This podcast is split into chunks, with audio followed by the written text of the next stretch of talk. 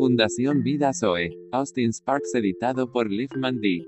Pablo a los filipenses. Continuando nuestra indagación sobre lo que el apóstol quiso decir con sus palabras, el Evangelio que predico, tomamos en nuestras manos esta pequeña carta escrita por Pablo a los filipenses aunque este fue uno de los últimos escritos del apóstol, escrito desde su encarcelamiento en Roma poco antes de su ejecución, al final de una larga y completa vida de servicio y trabajo, encontramos que todavía habla de todo como, el Evangelio, manifiesta que él no ha crecido fuera del Evangelio. No he ido más allá del Evangelio. De hecho, al final, él está más que nunca consciente de las riquezas del Evangelio que están muy lejos de él. Aquí están las referencias que él hace en esta carta al Evangelio. Agradezco a mi Dios por su compañerismo para promover el Evangelio. Filipenses 1 en 3 al 5. Es correcto que yo tenga una mente así en nombre de todos ustedes porque los tengo en mi corazón, en la medida en que tanto en mis dificultades como en la defensa y confirmación del Evangelio, todos ustedes son partícipes conmigo, de gracia, Filipenses 1 en 7 comillas punto punto punto. El predicando a Cristo, de su amor, sabiendo que estoy preparado para la defensa del Evangelio, pero también sabiendo que hay otros que proclaman a Cristo en fracción, no con sinceridad, pensando en elevar la aflicción para mí en mis vínculos.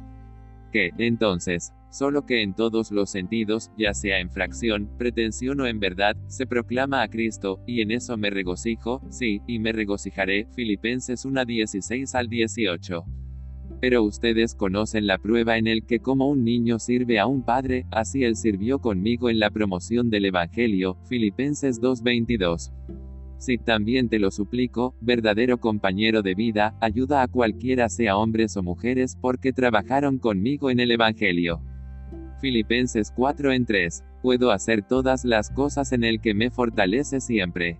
Sin embargo, hicisteis bien en tener la comunión conmigo en mi aflicción. Y vosotros también sabéis, filipenses, que al principio del Evangelio, cuando salí de Macedonia, ninguna iglesia tuvo compañerismo conmigo en cuanto a dar y recibir, pero ustedes solamente. Filipenses 4 13 al 15. Ustedes ven que hay mucho sobre el Evangelio en esta pequeña carta. Yo digo, pequeña carta. Esta carta es como una hermosa joya en la corona de Jesucristo, o como una hermosa perla cuyos colores son el resultado de un dolor y un sufrimiento exquisitos que padezco por el Espíritu. Es algo muy costoso y muy precioso. En lo que respecta a los capítulos y versos reales, es pequeño.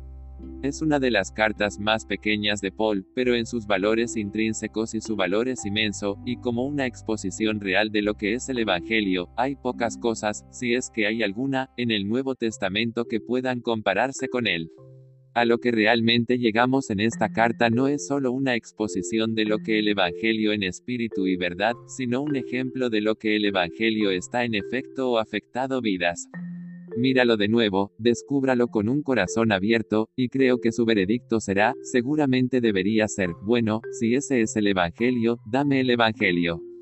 Si ese es el Evangelio, es algo que vale la pena tener. Ese seguramente es el efecto de leer esta pequeña carta. Es un maravilloso ejemplo del Evangelio en expresión y vida.